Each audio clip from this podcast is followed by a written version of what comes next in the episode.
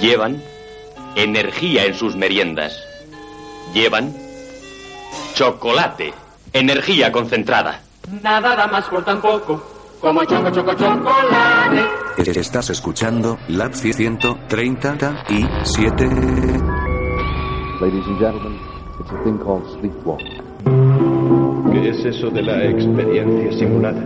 Verás, todos tus recuerdos sobre tu mujer y tu hija son falsos. Son como un sueño. Alguien se está aprovechando de ti. Intentaban hacer que piratearas a algunos miembros del gobierno. ¿Entiendes lo que te digo? Pero no puede ser. He estado en tu casa. Es un apartamento de soltero allí, no hay nada. Pero ya se lo he dicho, alquilé ese apartamento cuando me separé de mi mujer. Lo he comprobado. Hace más de 10 años que vives. La verdad es que nunca simulada, una fantasía.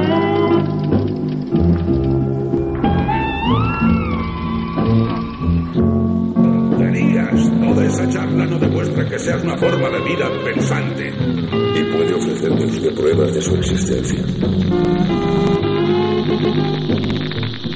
Vuelta a empezar.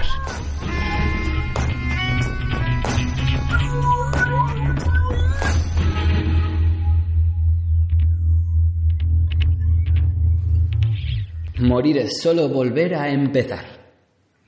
¿Quién ha dicho eso?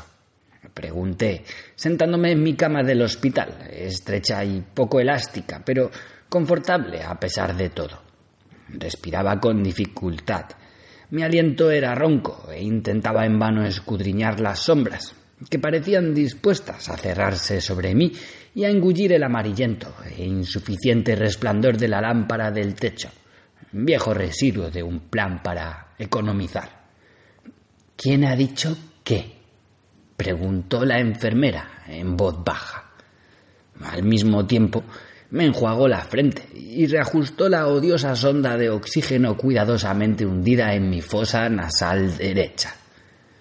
Mm, seguramente tienes razón, murmuré, pensando en el teléfono que se encontraba al lado de la cama, a través del cual aún oía resonar la voz de mi hijo. ¿Quién tiene razón? preguntó la enfermera, que en aquel momento intentaba tomarme el pulso.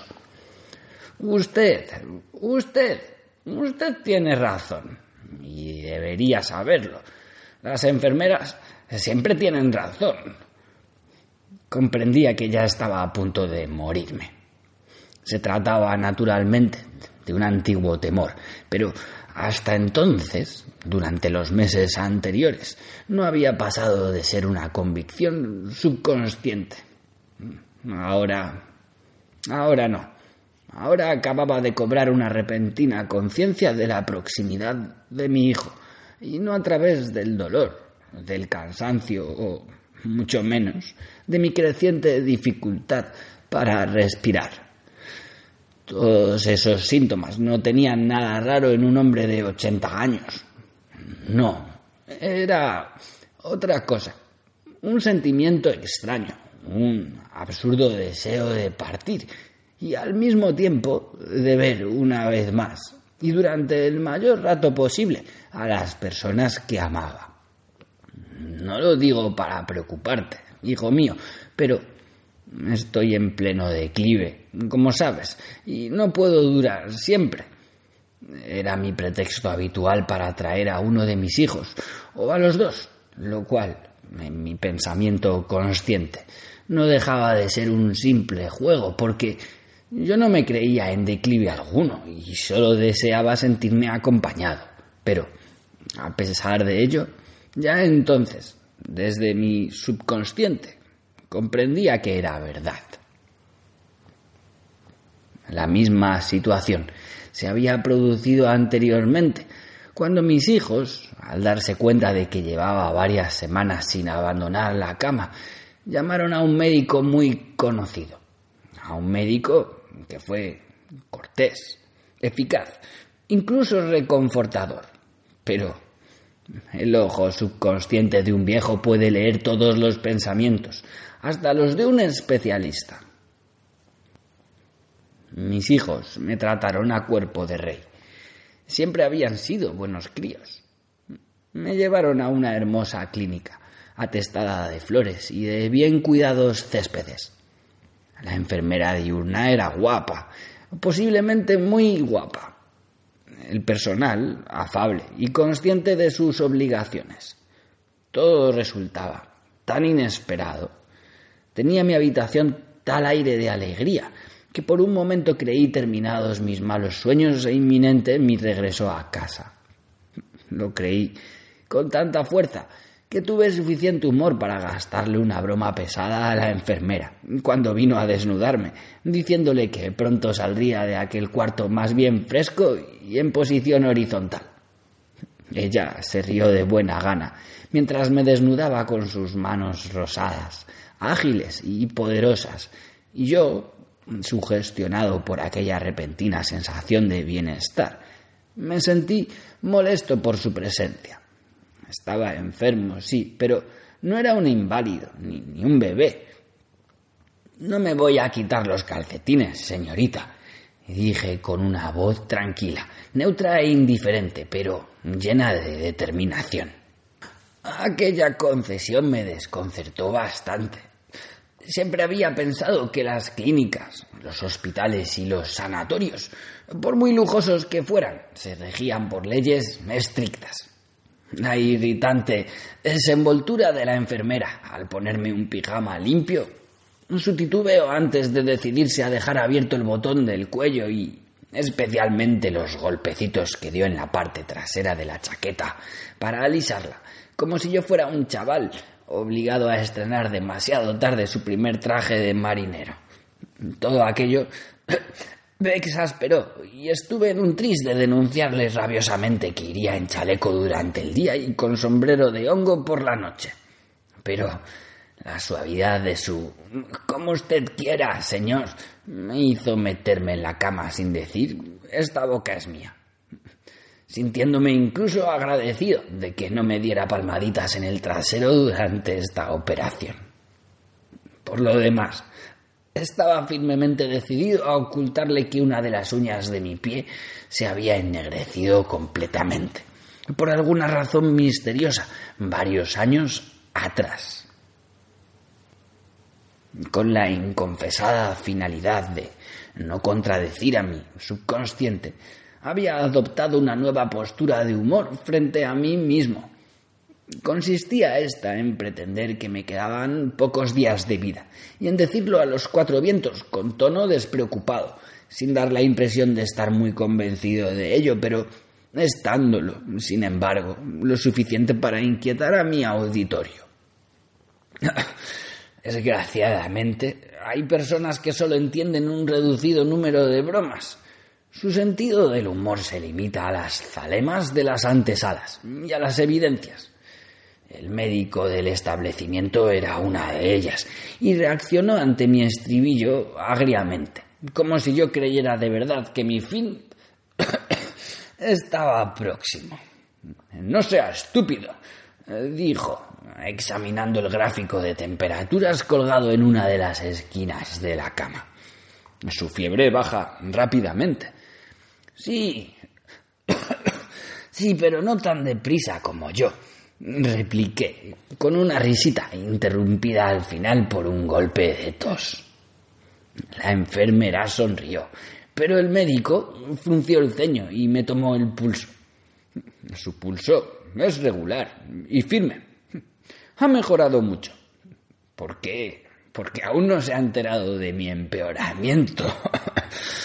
Esta vez sin embargo, me miró a los ojos y comprendió enseguida. Su certidumbre penetró brutalmente en mi subconsciente. Morir es solo volver a empezar. ¿Dónde había oído eso?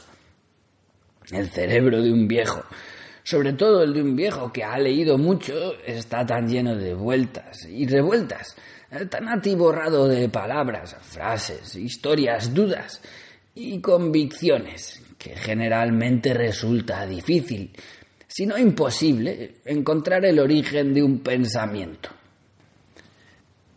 Morir es solo volver a empezar. Era el eco de una voz humana lo que en aquellos postreros momentos había llegado hasta mí. Las palabras, desde luego, se distinguían sin esfuerzo, pero no, seguramente había sido un sueño. La enfermera, imposible. Ninguna enfermera podía hablar así, ni siquiera formando parte del servicio nocturno. Entonces, Shakespeare la Biblia, la Rochefoucauld. No, no, la Rochefoucauld de ninguna forma. Bouchet, Arnold Bennett, Hemingway, algún oscuro personaje con diarrea verbal crónica de las inmediaciones de Hyde Park. De nada me serviría prolongar esta búsqueda porque jamás conseguiría llegar al punto de partida. Morir, morir es solo volver a empezar. Aquello, en principio, parecía estar de acuerdo con la mayor parte de las religiones, si no con todas, al menos con todas las que yo conocía.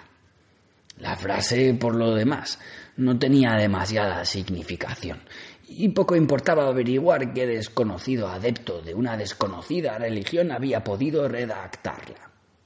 Imaginaba muy bien a un padre de manos descarnadas pronunciando aquellas palabras con su voz más grave, y también a un sacerdote de manos rosadas y carnosas atronando las naves de una catedral. Morir es solo volver a empezar. Igualmente podía imaginarme a un oriental paladeando su té y murmurando la dichosa frase a través de la larga y curva hendidura de su interminable sonrisa.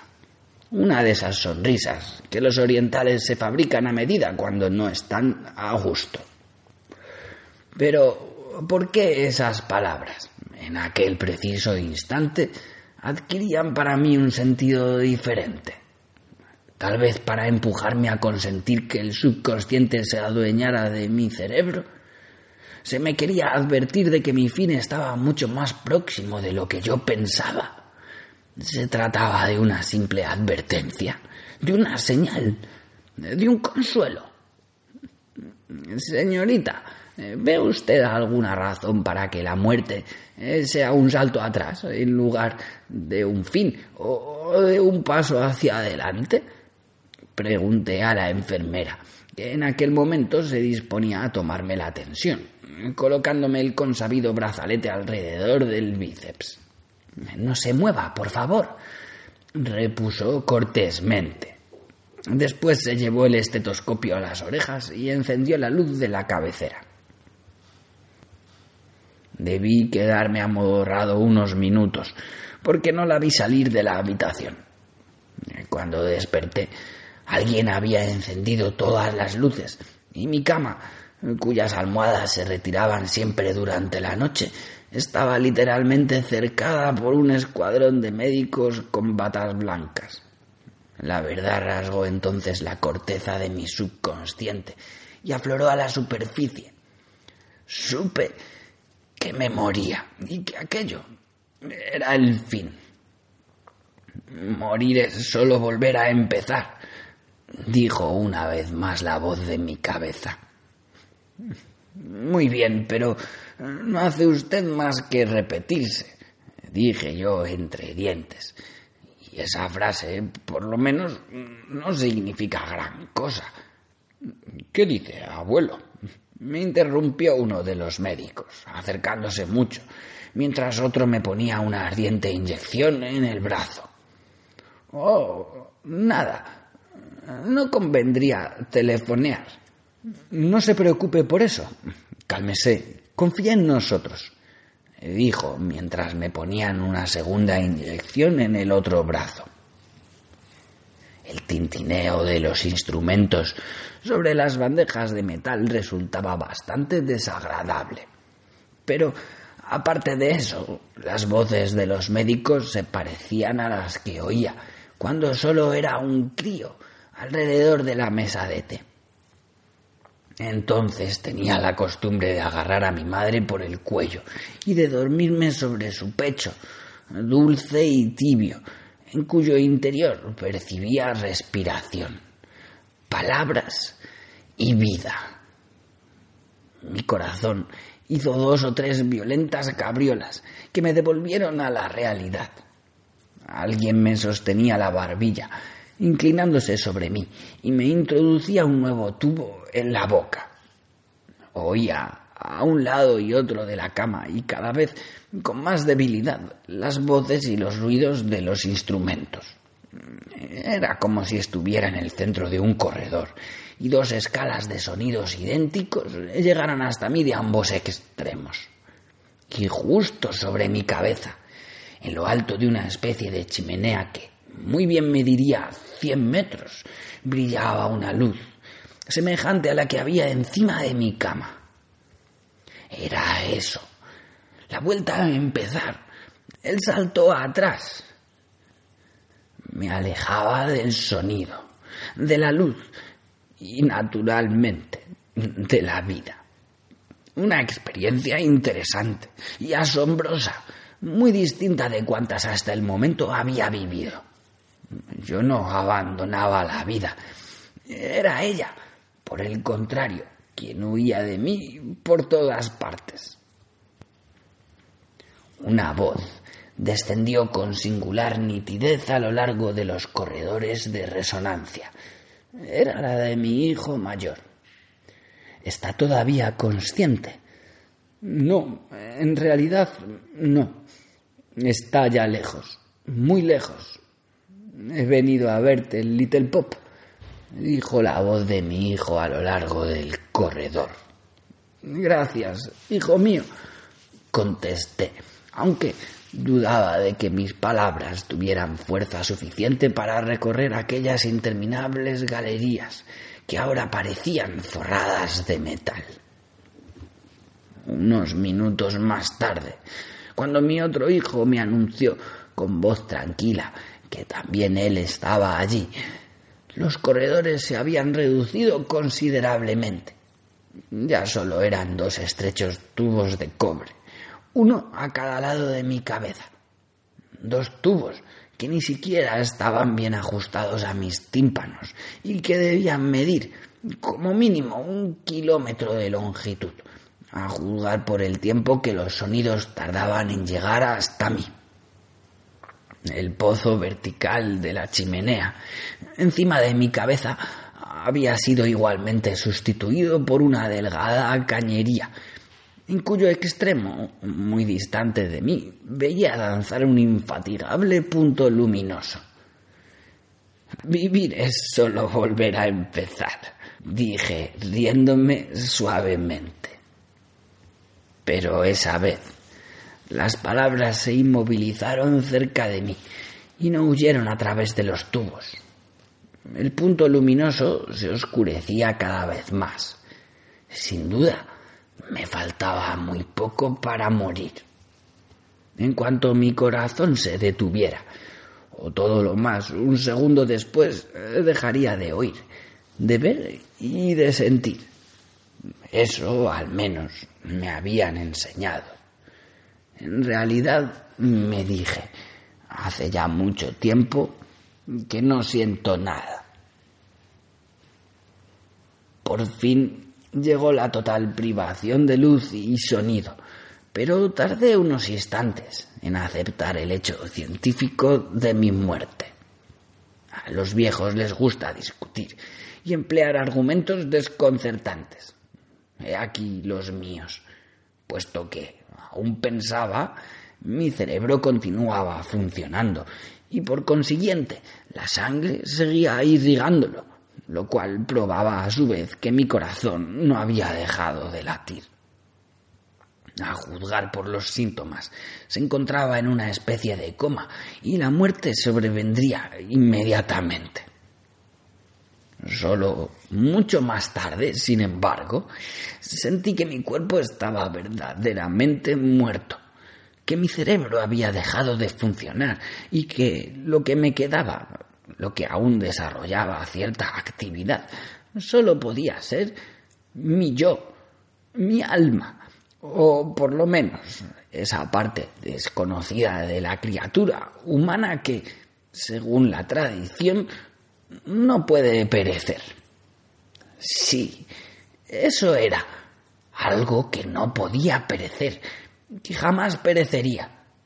Pero aún más sorprendente resultaba el hecho de que, a pesar de acordarme y de razonar, no, supiera nada de mi vida anterior.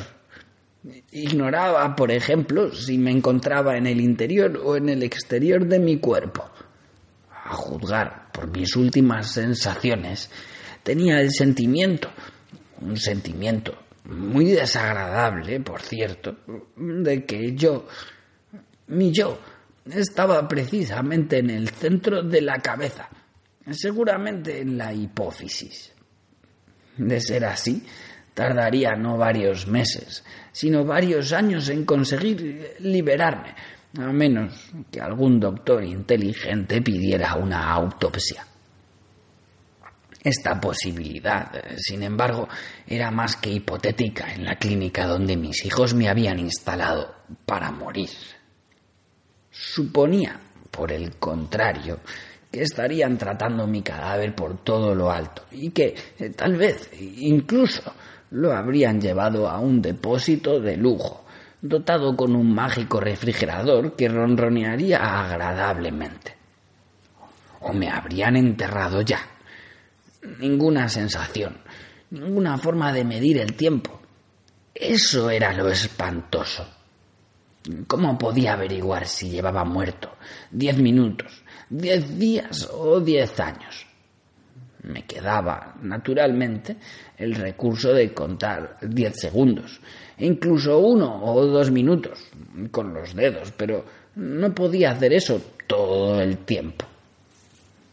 Intenté darme miedo. Estaba encerrado en una prisión totalmente oscura y silenciosa, sin poder dormir nunca, ni moverme, ni hacer las cosas que en otro tiempo hacía, y al lado, por añadidura, de una sola y siniestra compañera, la eternidad.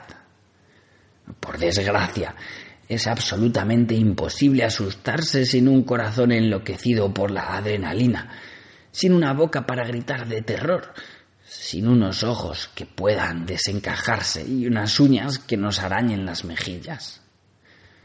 Si al menos pudiera dormir. De todas formas, no había que contar con el olvido. Intenté contar corderos, poco a poco, sin apresurarme. Llegué a contar millones, lo que en cierto modo venía a constituir una especie de olvido. Pero mi alma, o mi yo, se habituó rápidamente a pensar en otras cosas, sin por ello dejar de pasar revista mental a más corderos de los que Noé o Australia hubieran sido capaces de soñar. Después intenté calcular el tiempo transcurrido mientras contaba los endiablados animales. La cosa merecía la pena porque, sin detenerme nunca, había alcanzado la sorprendente cifra de 998 millones de corderos, a todos los cuales imaginé vivitos y coleando en el interior de su lana, y a los que hice saltar de uno en uno por encima de una valla inundada de sol. Rara vez saltaron dos al mismo tiempo, y calculando a simple vista, cada salto duraba por lo menos un segundo. Eso hacía un ritmo de 60 corderos al minuto, de 3.600 corderos a la hora y de 86.400 corderos al día. Un millón de corderos suponía, por tanto, casi 12 jornadas de trabajo y mil millones, cifra que prácticamente había alcanzado alrededor de doce mil jornadas. A 365 días por año resultaba gran Dios, casi 30 años, tres veces diez años. Einstein acudió en mi ayuda. ¿Cómo iba yo a saber si el tiempo asignado a cada salto, un segundo, tenía la menor relación con un segundo del mundo normal. En medio de aquella total soledad, Lo mismo hubiera podido pensar que un cordero tardaba en saltar una milésima, una millonésima o incluso una mil millonésima de segundo. Evidentemente, me hallaba ante una terrible alternativa, la de encontrar otra ocupación la de volverme loco. Y mira por dónde acababa de tener una maravillosa ocurrencia. No era la locura una de las formas del olvido. También ahí, sin embargo, mi fracaso fue completo. ¿Cómo puede uno volverse loco sin un cerebro que se nuble, sin unos nervios que flaqueen, sin un cuerpo que se estremezca y solloce, sin una boca que se llene de espuma y empiece a delirar? Es absolutamente imposible. Una especie de extraña duerme vela mientras contaba a los corderos fue lo más aproximado al acto de dormir o a los verdaderos sueños que pude conseguir. ¿Habría sido tan refrescante un sueño verdadero? Los sueños están siempre llenos de cosas inesperadas. Constituyen una de las formas más genuinas de la vida, una distracción que cada ser humano se ofrece involuntariamente a sí mismo. En cuanto a mí, no solo estaba obligado a producir, a fabricar hasta el más insignificante de mis pensamientos o de mis representaciones, sino que debía prolongar esa fabricación ininterrumpidamente, día y noche, suponiendo que el día y la noche continuaran teniendo algún sentido para mí. Me encontraba bajo tierra, y de ser así, desde hacía cuánto tiempo. Se habían adueñado ya los gusanos de mi esqueleto, ¿Qué pasaría cuando llegaran a mi yo interior? Ese pensamiento ni me divertía ni me atemorizaba.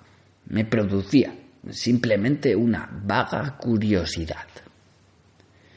¿Y si me dedicaba a resucitar mi vida anterior? ¿Acaso no hay personas que escriben sus memorias? Todos unos mentirosos, pensé, con Jean-Jacques Rousseau a la cabeza. Puesto que yo no tenía lectores ni auditores, podría disfrutar de los placeres de una autobiografía honesta. Comencé por mis primeros recuerdos e intenté subir hacia atrás, como Jung o Adler o algún otro aconsejaban, pero fue un nuevo fracaso. Para recorrer mi vida parecía necesitar mucho menos tiempo que para contar mil millones de corderos lo cual equivalía a confesar que no tenía muchas cosas de que acordarme. Repentinamente recordé que los sacerdotes y las religiosas llegaban a veces al éxtasis por el procedimiento de repetir determinadas plegarias. Como no había olvidado el Padre Nuestro, decidí aplicar también este método, añadiendo una oración especialmente compuesta para mi caso personal que tal vez no lo era tanto como pensaba. Sin duda había centenares, millares de personas encerradas a mi alrededor. Aunque quedaba la posibilidad de que no me hubiera muerto y estuviera desvanecido, con lo cual, tarde o temprano, terminaría por recobrar mis sentidos, o, lo que era aún peor, me despertaría en mi ataúd y me volvería loco en unos minutos pero ya había pensado en todo eso, que al fin y al cabo no dejaba de ser agua pasada. La historia me tentó durante cierto tiempo. Allí, encerrado en mi extraña prisión, nadie me molestaría y podría concentrarme como ninguna otra persona hasta entonces lo había hecho. Con lo que sabía de la Revolución Francesa, por ejemplo, tal vez consiguiera resolver el enigma del delfín. Sin embargo, llegué rápidamente a la conclusión de que mis conocimientos de esa parte de la historia de Francia no eran tan extensos como en vida había supuesto, y busqué refugio en la pintura. Entre mis antepasados existía un artista célebre, y mi hijo menor se ganaba dignamente la vida con el lápiz. No me costó mucho trabajo imaginar paisajes, naturalezas muertas, lienzo, paleta y pinceles, pero fui incapaz de pintar con más talento de lo que lo había hecho en vida. Después recurrí al ajedrez, con poco éxito, porque, a pesar de mis ilimitadas posibilidades de concentración, enseguida perdía el hilo. Por otra parte, y digan lo que digan, no resulta muy divertido jugar solo al ajedrez. Tras esforzarme por recordar todos los libros que había leído, no lo conseguí ni de lejos. Me entregué de lleno a revivir los placeres amorosos. Me gustaría que alguien intentara hacer lo mismo, sin cuerpo y sin una gota de sangre en sus inexistentes venas. La idea de comunicarme con otros prisioneros o con los seres vivos me atraía mucho, pero no veía forma alguna de conseguirlo. Me pregunté si sería esta comunicación el objeto real de los cenáculos de espiritismo. Entonces me dediqué a imaginar reuniones de este tipo y para darles mayor veracidad hice participar en ellas a miembros de mi familia. La cosa, a pesar de todo, no resultó demasiado convincente. Durante algún tiempo dediqué mis ocios a la transmisión del pensamiento. Pero el único pensamiento que valía la pena de ser transmitido y la única prueba de éxito consistía en lograr que alguien me exhumara y abriera mi ataúd precisamente cuando mi alma, mi yo, estuviera a punto de liberarse. Pero tendría entonces, desprovisto de cuerpo, libertad para comunicarme con el mundo que había conocido. Por lo que sabía, ya gozaba de esa libertad. Estaba en el viento y bajo el sol. Y después de todo, la cosa carecía de importancia. Lo único importante era que tenía conciencia de mí y sólo de mí, y que me encontraba encerrado en la más perfecta prisión que jamás hubiera inventado el hombre o el mismo Dios. La suerte del ludión en su botella, comparada con la mía, era la suerte de un hombre libre.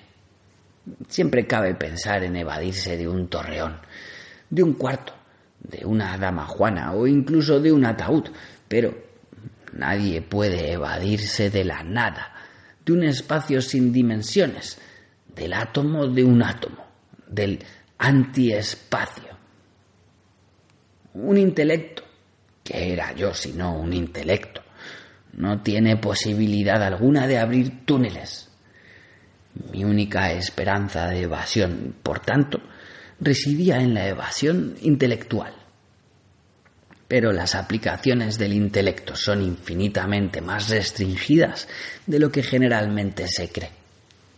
Recordar, resolver problemas o intentarlo, recomponer el pasado a su manera y examinar todas las oportunidades no aprovechadas, inventar, he ahí todo lo que puede hacer.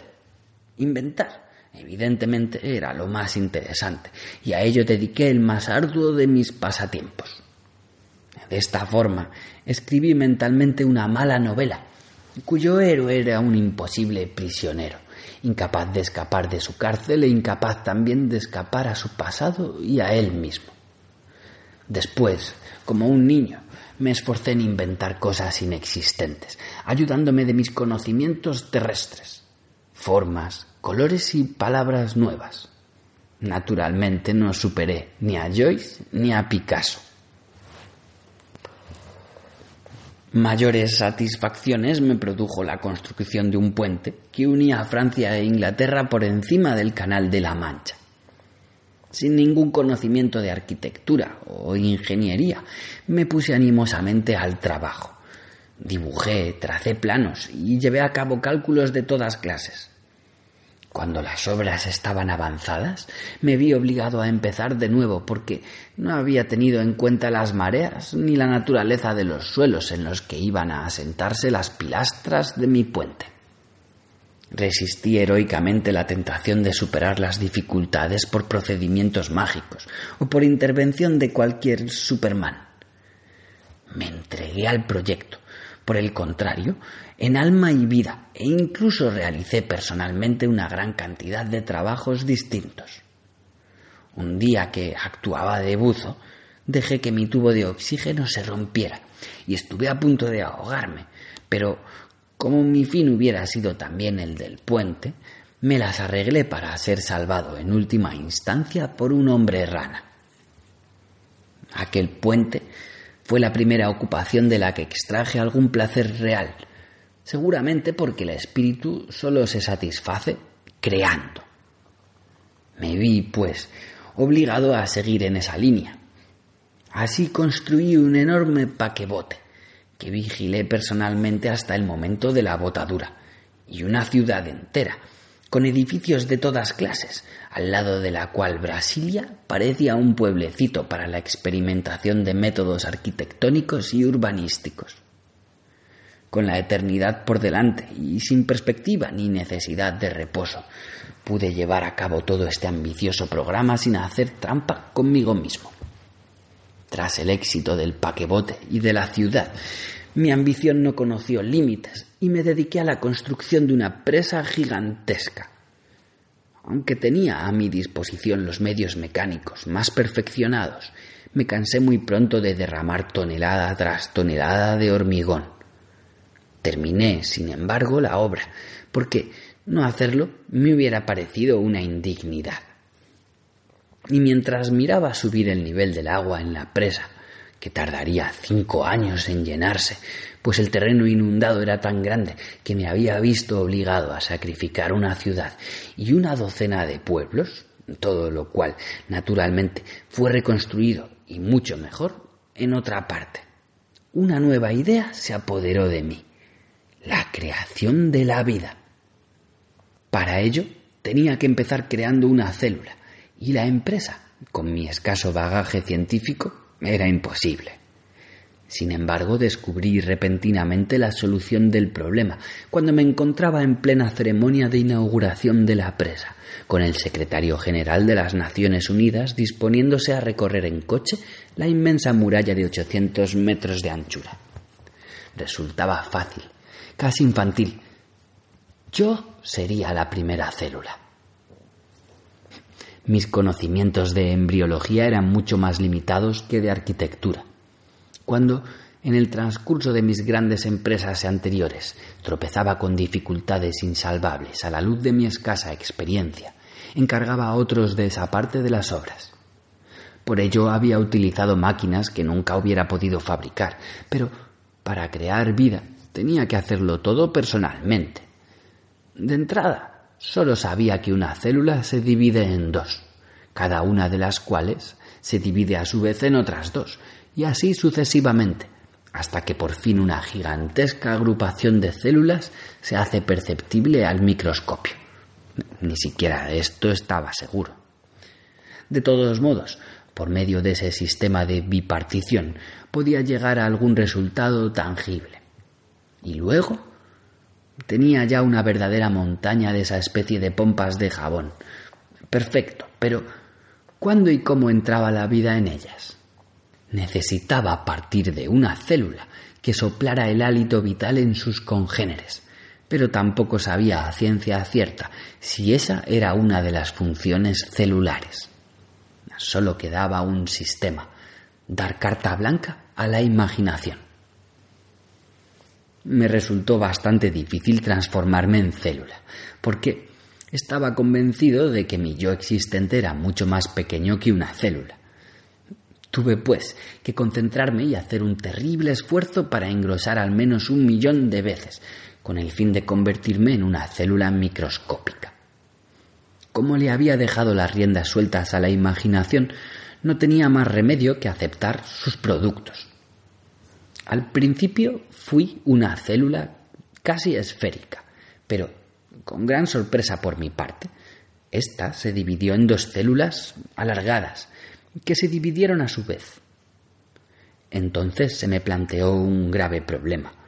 Como mi yo no podía encontrarse en varias células al mismo tiempo, tuve que escoger la que, antes de la división, prometía ser la más grande de las dos. Al llegar a esta fase, un cambio imprevisible transformó todos mis planes. Esperaba una nueva división, que no llegó. En lugar de ello, empecé a crecer y sentí que algo me empujaba desde atrás. Tal vez una cola. Era yo. Podía yo... Aún no tenía conciencia de nada circundante, ni de hallarme en ningún medio específico, ni siquiera de movimiento alguno, pero el fenómeno era lo suficientemente extraño como para asombrarme. Aunque no podía oír, ni ver, ni sentir, experimentaba un absurdo deseo de moverme, de acabarme, como si estuviera en el fin de un principio. Todo ocurrió en un abrir y cerrar de ojos. Ella estaba allí, a mi lado. Era mi madre, la Tierra, y yo un astronauta que regresaba tras un largo viaje por el espacio. Si pudiera alcanzarla, la notaba muy cerca, soberbia y esférica, y hacía desesperados esfuerzos para progresar. Si consiguiera atravesar la atmósfera sin ser destruido, si lograra aterrizar, ya estaba, la había atravesado y me encontraba nuevamente en un mundo tangible. Empecé a gritar, a aullar, a reír y, y a comer. Tenía tanta hambre y estaba tan contento Sabía que el objeto de mis deseos me esperaba allí cerca, en alguna parte de aquella tibia oscuridad. Había perdido mi cuerpo, mi cola o mi traje de astronauta, y había vuelto a convertirme en célula o núcleo. Seguía prisionero, pero era el prisionero más feliz que puede existir en un universo recobrado. Sí, me encontraba bien en el interior del mundo, aunque llegado a él de una forma todavía inexplicable. Y el objeto de mis deseos me esperaba. Sí, me esperaba. Aún no ha cantado ningún poeta cómo nos confundimos, destruimos, creamos y recreamos unos a otros. Pero he aprendido que nosotros somos yo y naturalmente que yo soy nosotros porque nosotros recomenzamos a dividirnos en dos, pero esta vez existe una diferencia. Yo he dejado de ir de una a otra célula y me he quedado en la mayor parte, en todas aquellas que son yo. Hay otras células que parecen bien dispuestas con relación a mí, pero pero que no son yo. Y, y una última experiencia sorprendente. Por primera vez después de mi salto hacia atrás, tengo vacíos. Sí, verdaderos momentos de reposo. Mi yo, mi alma, también ha sufrido una importante transformación. He vuelto a sentirme cerebro, en igual medida que el alma y en el exterior de este cerebro, que parece largo y está doblado de fuera adentro, que es, en suma, un cerebro completamente distinto al que hace ya mucho tiempo perdí. Eh, percibo una masa, una masa sin cerebro, que es también yo. Dormir. Sí, he dormido maravillosamente. ¿Un minuto o un siglo? Carece de importancia. Era un sueño confortable el sueño nocturno en un paraíso teñido de púrpura y oro.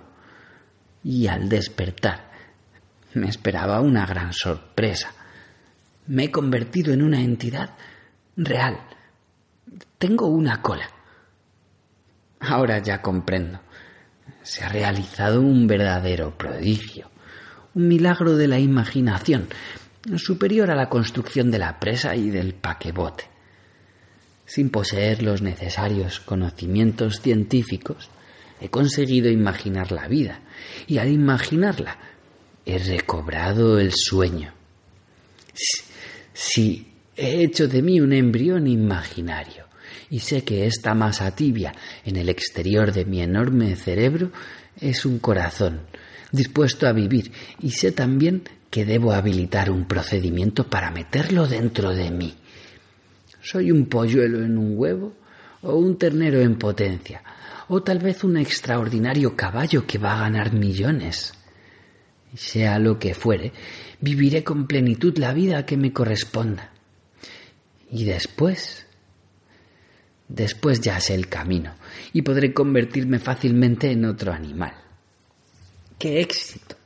Es maravilloso. Me crean o no, soy un bebé, un crío. Yo he empezado a dar patadas, porque me encuentro, sin duda, en el quinto mes. Pero qué extraordinario sueño he recobrado. Jamás durante mi anterior vida humana había dormido tan bien. El instante se aproxima. Ya solo es cuestión de minutos. He sentido un gran miedo cuando el líquido cálido que me rodeaba se ha derramado bruscamente, dejándome envuelto por una carne tensa. No se me ocurre mejor comparación que esta. Imagínense un hombre en un submarino que de pronto se derrite. Mi única esperanza consiste en abrirme camino por todos los medios hacia la superficie. Hace ya un buen rato que lucho, que me desvanezco, que me dejo ganar por el sueño. Dios mío, qué largo es este túnel. Un túnel que se pega a uno, que lo sujeta y que lo aplasta. Ahora sé por qué tantas personas tienen terribles pesadillas en las cuales se ven luchar ante grietas inmensas al pie de grandes acantilados y de murallas, o encerradas en túneles demasiado estrechos para ellas. Oh, esta banda de acero alrededor de mi cabeza, los forceps, sin lugar a dudas. Eh, eh, cuidado con mi oreja, mi oreja, qué estrépito, eh, qué infernal estrépito, y este frío glacial. He salido. Mis ojos todavía no ven, pero mi yo se imagina perfectamente la escena. Una clínica de primera categoría, aún más lujosa que la otra. Sí, la que presenció mi muerte. Guantes, médicos enmascarados, eh, cirujanos, enfermeras, todo un espectáculo. Pero no me hace mucha gracia su forma de manejarme en todos los sentidos. Parece que les divierte cogerme por los talones y lanzarme como una bala. Ya está. Me han vestido y me han trasladado a una habitación llena de flores. No está mal esa chavala de la cama. Si es mi madre. Dios mío. Se trata de una verdadera belleza.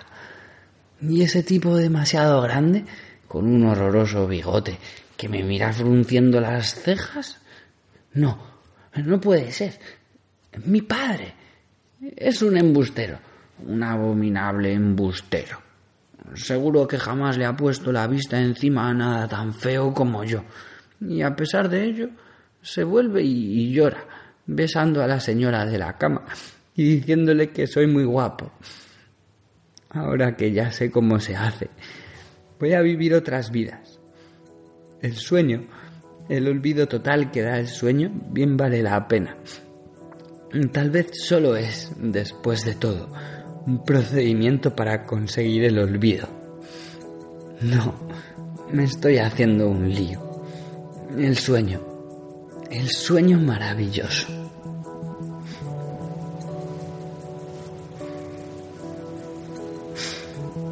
Y hemos decidido llamarle Edward, como su abuelo, Solo tiene cinco días, pero tiene un aspecto magnífico. Hasta esta mañana, no sé por qué razón, su cráneo y su cara parecían las de un viejo muy pequeñito. Pero hoy, de golpe, se ha convertido en un hermoso bebé. Besos para todos.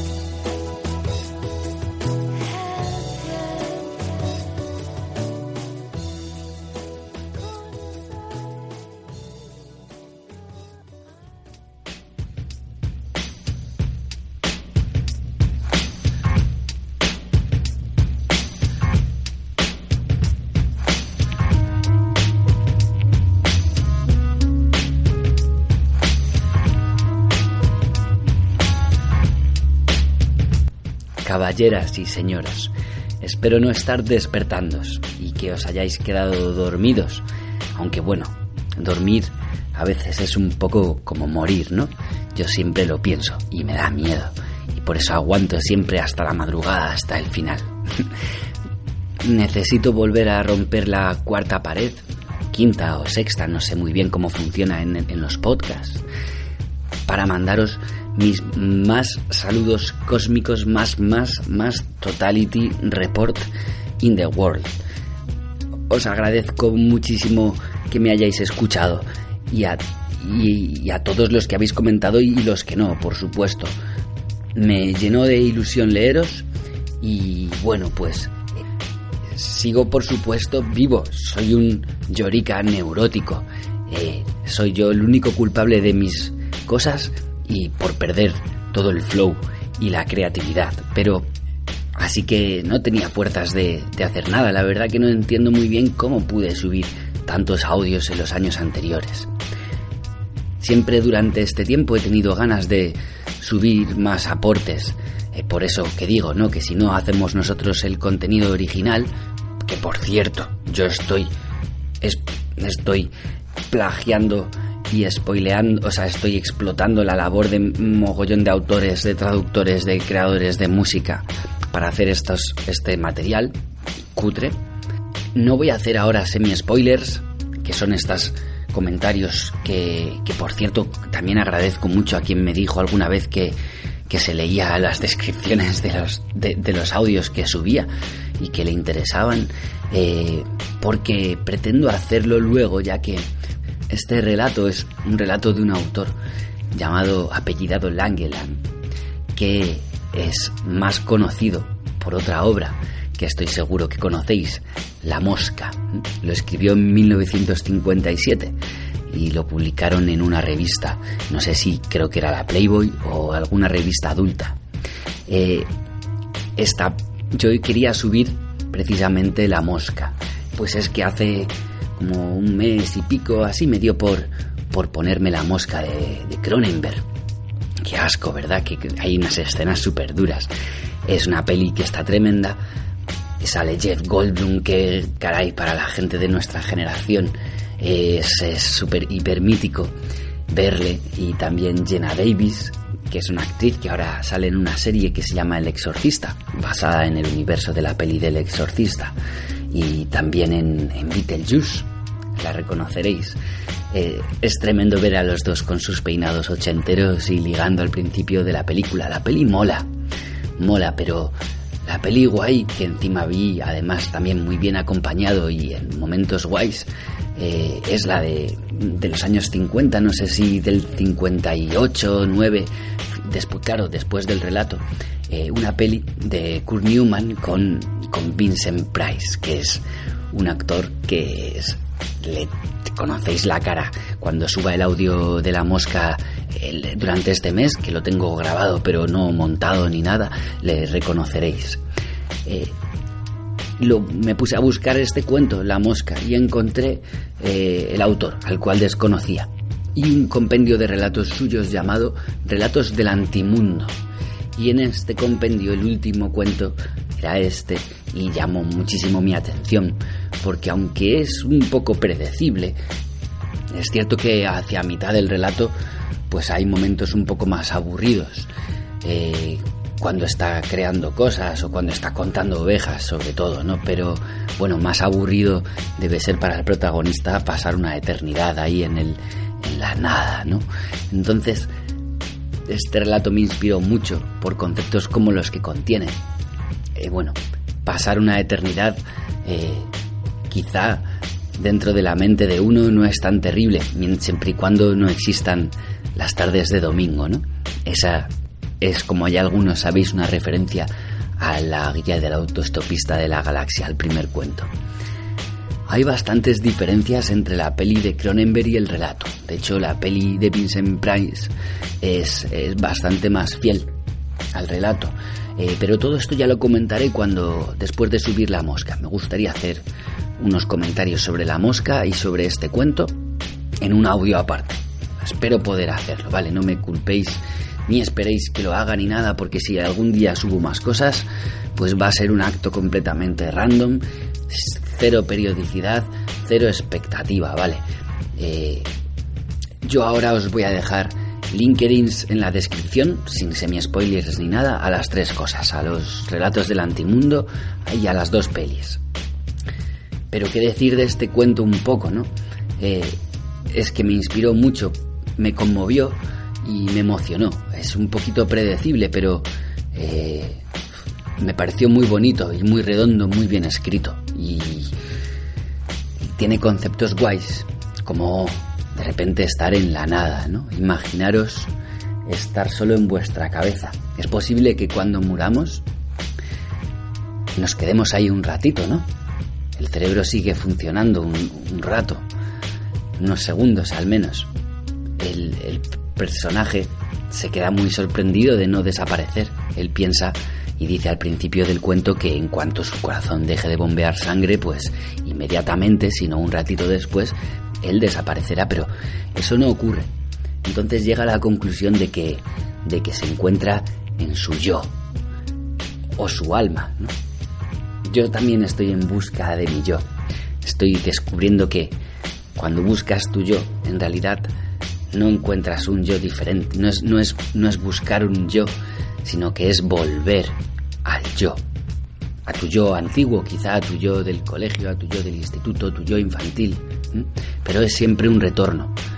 Al final tú mismo te acabas recogiendo, rescatando a ti mismo como un coche escoba. En fin, que tiene muchos conceptos muy guays. Además del concepto de la nada, el concepto cuando eh, la idea de, que él deduce que debe encontrarse en su yo y que posiblemente eso se halla en el centro de su cerebro, concretamente en la hipófisis. Eh, seguramente algunos sabéis, si no ya lo comentaré, que, que el Descartes proponía que la glándula pineal, es una glándula que está pegada a la hipófisis, era el centro, eh, era donde se encontraba el alma, el lugar de conexión entre la mente y el cuerpo, entre la máquina y el espíritu, como en Ghost in the Shell. Eh, la glándula pineal es esa estructura que no está replicada en el cerebro. Casi todo es simétrico en nuestro cuerpo, pues la glándula pineal no.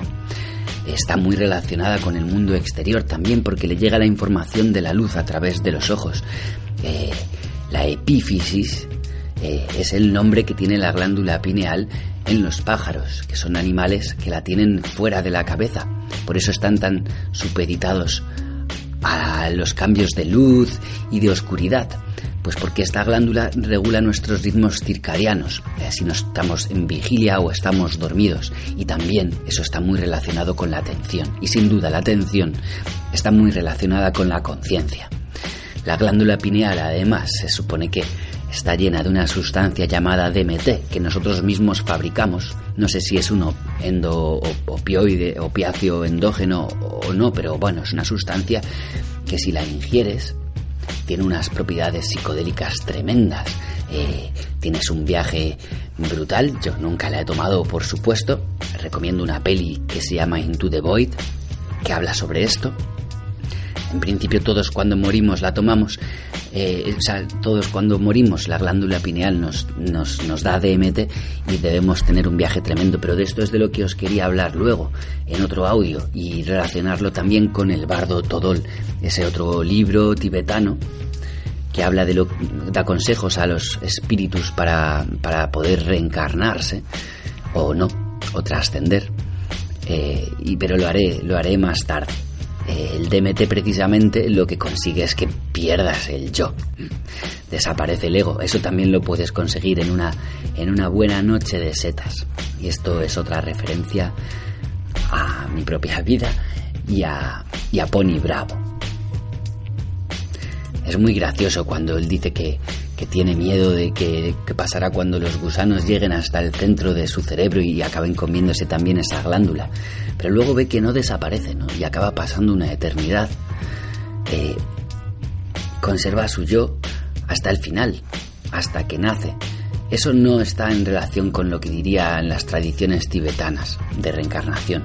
De hecho, el yo no podemos estar apegados a él porque el yo va a desaparecer si nos reencarnásemos o si volviéramos al todo y somos simplemente mmm, fragmentos del gran ser que trata que nos envía para que generemos experiencias y luego podamos devolvérselas y experienciarse a sí mismo si eso pasa eh, lo que hay que perder es el apego al yo pero bueno en fin como veis soy incapaz de no enrollarme. Hay muchas cosas que me hacen gracia en este cuento, como otras tonterías. Me encanta al final, me emocionó mucho el amor que, recibe del padre-madre, ¿no? De su madre y de su padre, pero lo mejor, este es genial cómo explica el cuento por qué, por qué, por qué los bebés todos tienen cara de viejo, ¿no? Y bueno, en fin, siento mucho los ruidos del micrófono y con esto y un bizcocho me despido. Eh, mi intención es subir la mosca a lo largo de este mes. Espero que tengáis vacaciones y que disfrutéis. Y subir algo más, ¿vale? Pero no, no esperéis nada. Lo mejor es no esperar nada. Y os mando mucho amor. Recordad, como siempre, que las palabras, que derechos humanos para los replicantes. Ya. Que las palabras se pueden convertir en cárceles. Las que decimos, tanto en cárceles para los demás al definirlos como para nosotros. Que el futuro ha de ser fluido, casi vaporoso, como decía Dalí. Que porque existe algo y no nada, como decía Leibniz. Y que la materia está hecha sobre todo de vacío. La realidad es como una gran cama de fakir. Y esta vez, como decía Chicho Ibáñez Serrador, hasta aquí puedo contar. Un beso.